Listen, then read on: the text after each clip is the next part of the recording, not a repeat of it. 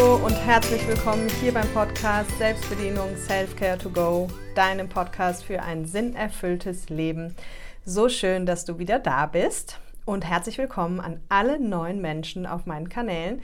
Es sind einige dazugekommen in den letzten Wochen, worüber ich mich wahnsinnig freue, weil meine Vision ist es ja, so vielen Menschen wie möglich dabei zu helfen, ein erfülltes Leben zu leben und deswegen danke an alle, die den Podcast weiterempfehlen, die bei Instagram kommentieren, die Podcast-Folgen teilen. Und ja, ich habe ja vorgestern eine Umfrage, glaube ich, gemacht in der Story.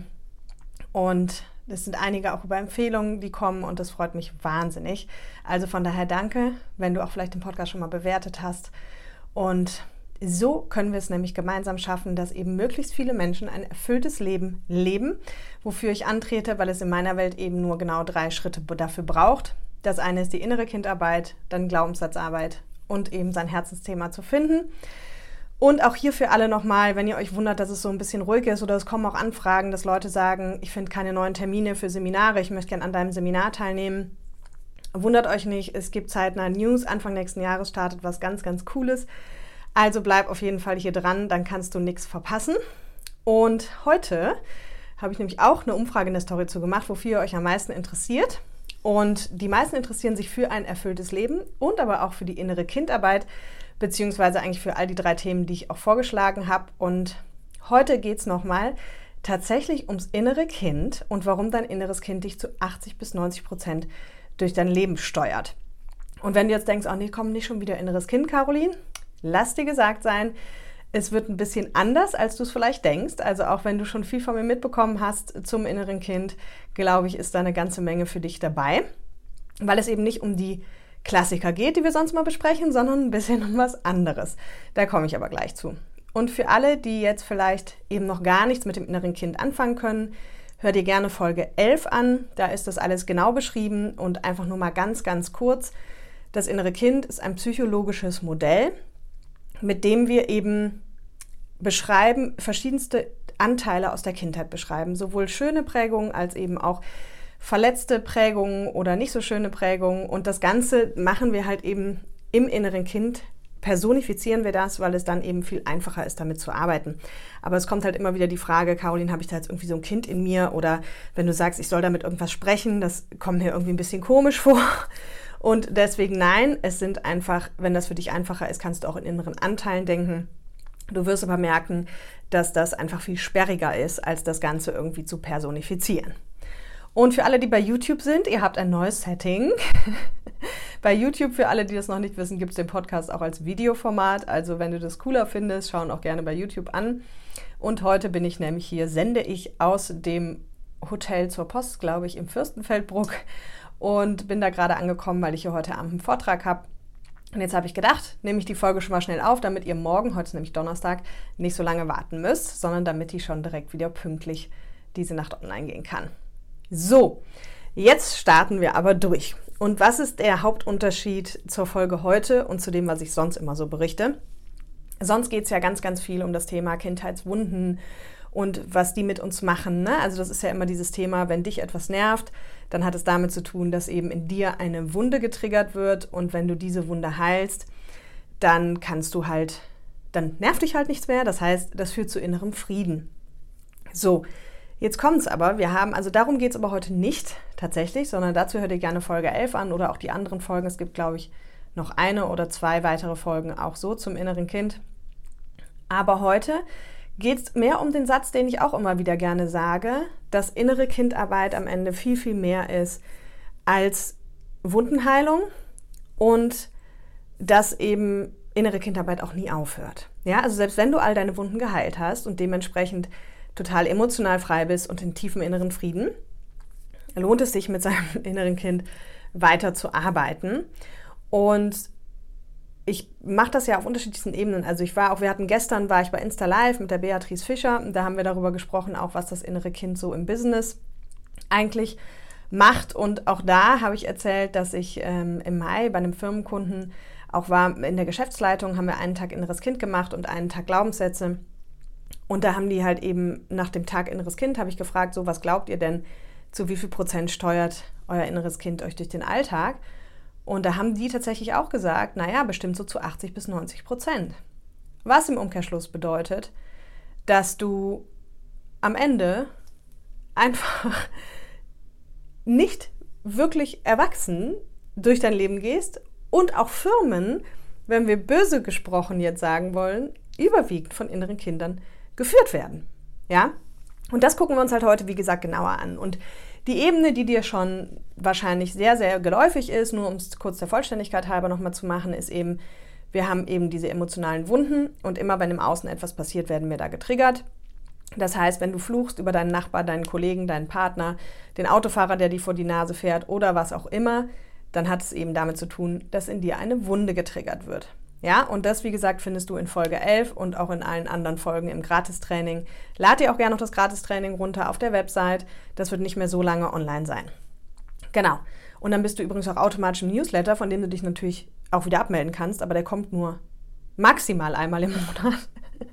Eher alle zwei Monate und dann bist du halt immer ein bisschen up to date, was es hier auch für Neuerungen gibt. Also mach das gerne. Aber heute geht es, wie gesagt, darum, wie, was macht das innere Kind eigentlich noch so alles? Ja?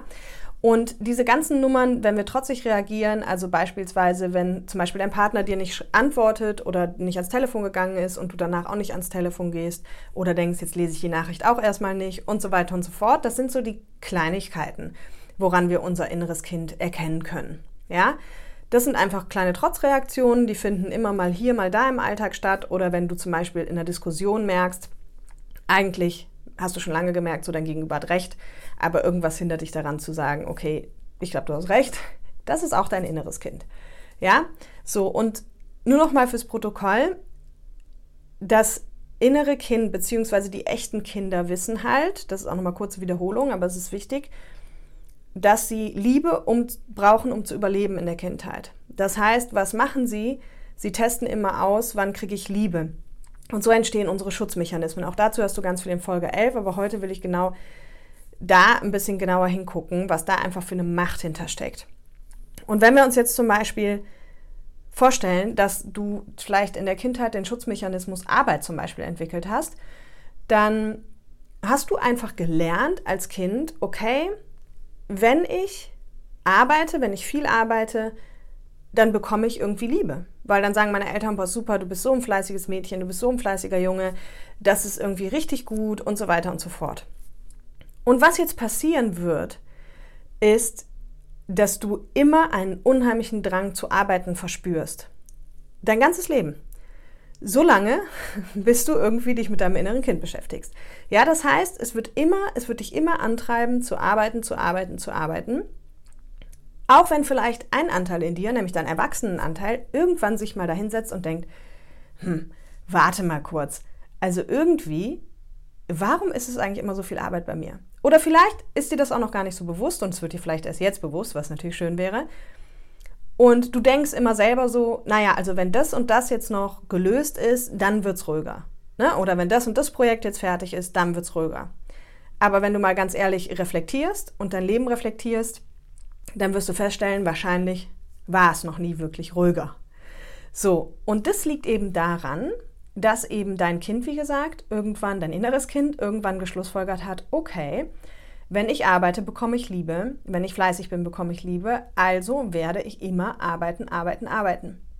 Und vielleicht gibt es eben, wie gesagt, schon diesen Erwachsenenanteil in dir, dem das schon bewusst ist, der einfach sagt, hey, kann doch nicht sein. Warum muss ich eigentlich immer so viel arbeiten? Ich würde auch mal gerne auf der Couch liegen, ich würde auch mal gerne entspannen. Gefühlt gibt es in meinem Umfeld auch vielleicht Leute, die echt irgendwie gefühlt die Hälfte von mir arbeiten, aber irgendwie auch erfolgreich sind. Ja, das sind alles Themen, die dann dein Erwachsenenanteil wahrnimmt, aber du kriegst es halt nicht geändert. Warum kriegst du es nicht geändert? Weil dein inneres Kind eben tatsächlich zu 80, 90 Prozent dich durch dein Leben steuert. Und zwar immer nur mit einem Ziel. Liebe zu bekommen. Und dafür greift halt eben das innere Kind oder dein System immer auf die bewährten Mechanismen zurück. Und wenn der bewährte Mechanismus halt ist, okay, wenn ich fleißig bin und viel arbeite, dann bekomme ich Liebe und Anerkennung, und vielleicht sogar, wenn es dazugelernt hat, wenn ich, wenn ich die Dinge nicht gut mache, wenn ich nicht viel arbeite, dann werde ich abgelehnt. Na, dann brauchst du dich nicht wundern und dann wird das dein Leben lang so weitergehen. Dann wirst du immer viel arbeiten. Ja? So lange, bis dein inneres Kind eben verstanden hat, okay, wir sind heute nicht mehr abhängig von der Liebe von Mama und auch nicht mehr vom Papa.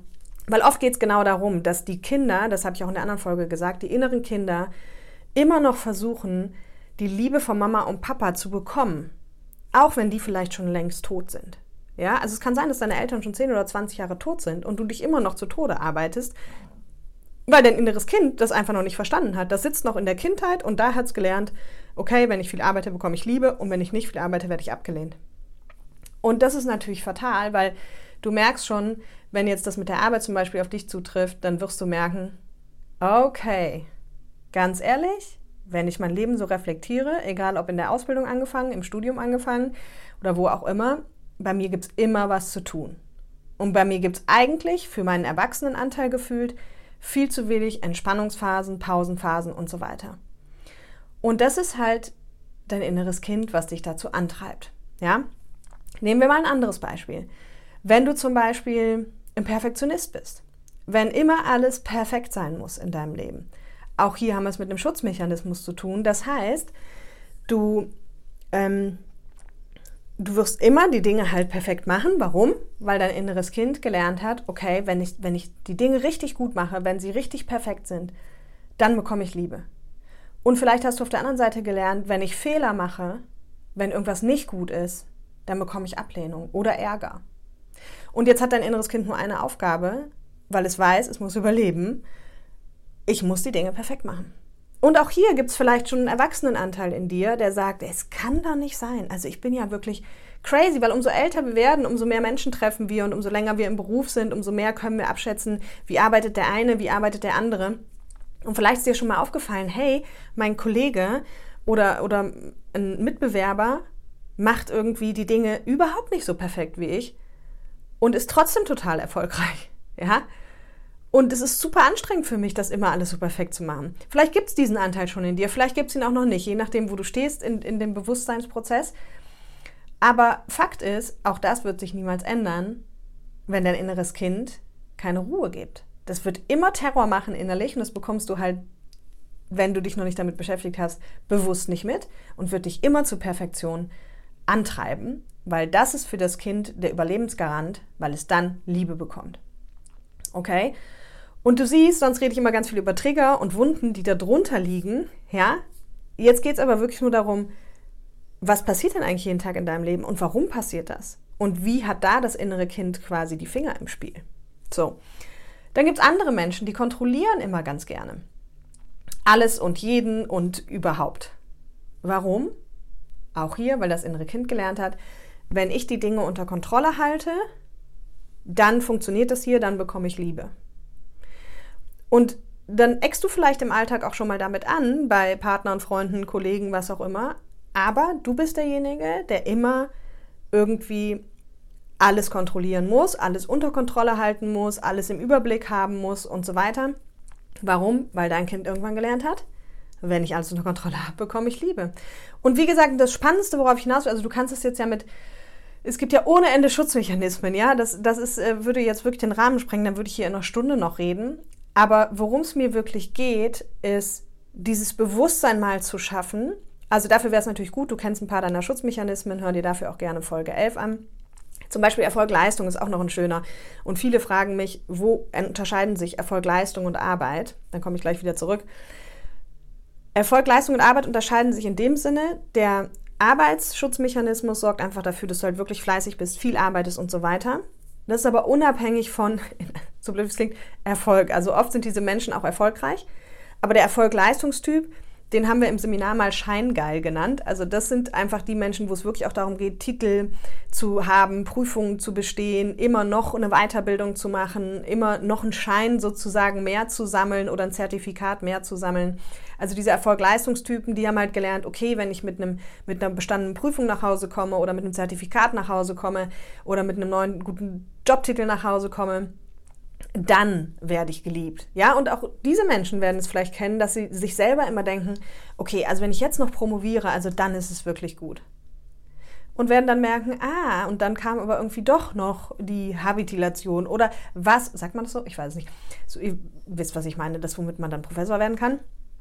Ähm, Oder dann kommt vielleicht doch noch die nächste Prüfung und doch noch die nächste Weiterbildung und doch noch der nächste Schein. Ja, warum? Weil dein inneres Kind dich immer wieder dazu antreibt, noch eine Prüfung zu machen, noch eine Weiterbildung zu machen, noch eine Zertifizierung zu machen, weil es gelernt hat, wenn ich Scheine und Zertifikate nach Hause bringe, werde ich geliebt. Und das hat eben dieser Arbeitstyp nicht. Also beide arbeiten sehr, sehr viel tatsächlich, aber der eine eben ähm, mit, den, mit dem Ziel, Scheine zu bekommen, der andere nicht. Und halt eben, oder der Beste zu sein, sozusagen. Ne? Und jetzt nochmal zurück, warum ist mir das heute so wichtig? Weil wir, wie gesagt, bis jetzt immer ganz, ganz viel darüber gesprochen haben, was triggert dich und was ist die Wunde und wenn du die heilst, dann hast du Frieden. Richtig. Aber deine Schutzmechanismen laufen halt weiter. Ja, und das ist auch gut, weil hinter jedem Schutzmechanismus steckt halt ein Talent. Ne? Da sprechen wir in meinem Seminar ganz ausführlich drüber. Also was jetzt so aktuell nicht mehr gibt. Aber da kommt was, das habe ich ja schon gesagt. Ähm, hat auch ein Talent, ja, aber Fakt ist, solange eben das innere Kind nicht geheilt ist, bist du wie getrieben. Also du musst dir vorstellen, dein inneres Kind treibt dich eigentlich jeden Tag durchs Dorf. Mit deinen dazugehörigen Schutzmechanismen. Egal, ob du den Clown-Schutzmechanismus hast und jeden Tag einfach Witze machst und gar nicht mehr rauskommst aus den blöden Sprüchen. Oder eben die gerade beschriebenen. Oder eben, also Wut zum Beispiel. Ne, vielleicht kennst du das auch. Die, die Wutleute, da komme ich ja auch aus der Ecke, die dann immer mal gerne pampig sind, alle Nase lang und Menschen irgendwie anpumpen oder nicht nett mit denen reden. Sagen wir es mal so. Also du musst gar nicht bei Wut immer Anfälle kriegen, sondern wirklich, wenn du schon so rumpampst und einfach so gereizt immer mit Menschen redest, dann ist dir das vielleicht als Erwachsener schon längst klar und du versuchst tausend Techniken, endlich ruhiger zu bleiben in verschiedenen Situationen. Aber es funktioniert nicht. Weil dein inneres Kind hat gelernt, hey, wenn ich wütend bin, wenn ich pampig bin, dann bekomme ich, so blöd wie es klingt, Liebe bzw. Aufmerksamkeit.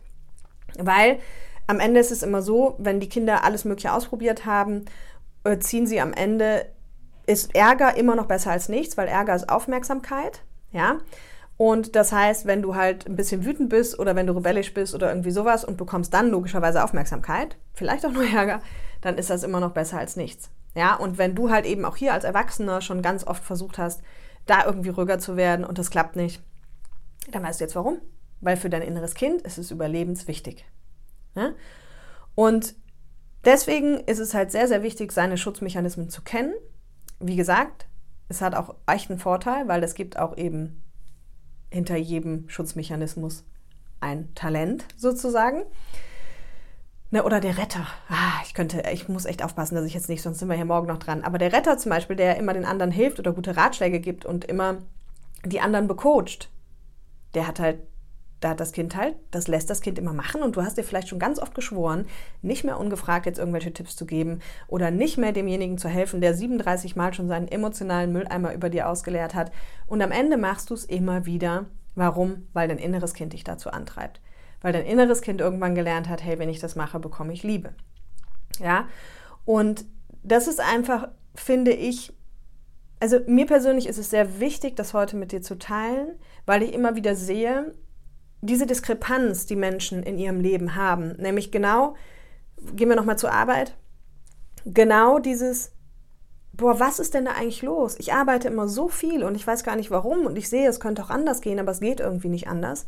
Das ist der erwachsene Anteil. Und das innere Kind, das dich einfach antreibt, durchs Dorf treibt und dich arbeiten, arbeiten, arbeiten, arbeiten lässt. Weil es glaubt, okay, weil es das gelernt hat, dafür bekomme ich Liebe. Und wie ist jetzt die Nummer raus? Das ist auch in den anderen Folgen schon ganz viel beschrieben. Die Nummer daraus ist natürlich die Arbeit mit dem inneren Kind. Und das, das Endergebnis sollte sein, also oder das Wichtigste dafür ist, dass dein inneres Kind versteht, hey, ich brauche nicht mehr die Liebe von Mama, nicht mehr vom Papa, nicht mehr vom Bruder und Schwester und auch nicht von meinem Partner, weil auch in Partnerschaften haben innere Kinder nichts zu suchen.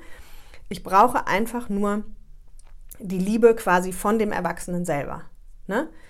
Und deswegen ist es halt super wichtig, dass du dich anfängst, mit dem inneren Kind zu beschäftigen. Wie gesagt, wie man das alles machen kann und so, hört ihr dazu gerne Folge 11 an. Ich will die anderen nicht langweilen oder lade das Gratis-Training runter.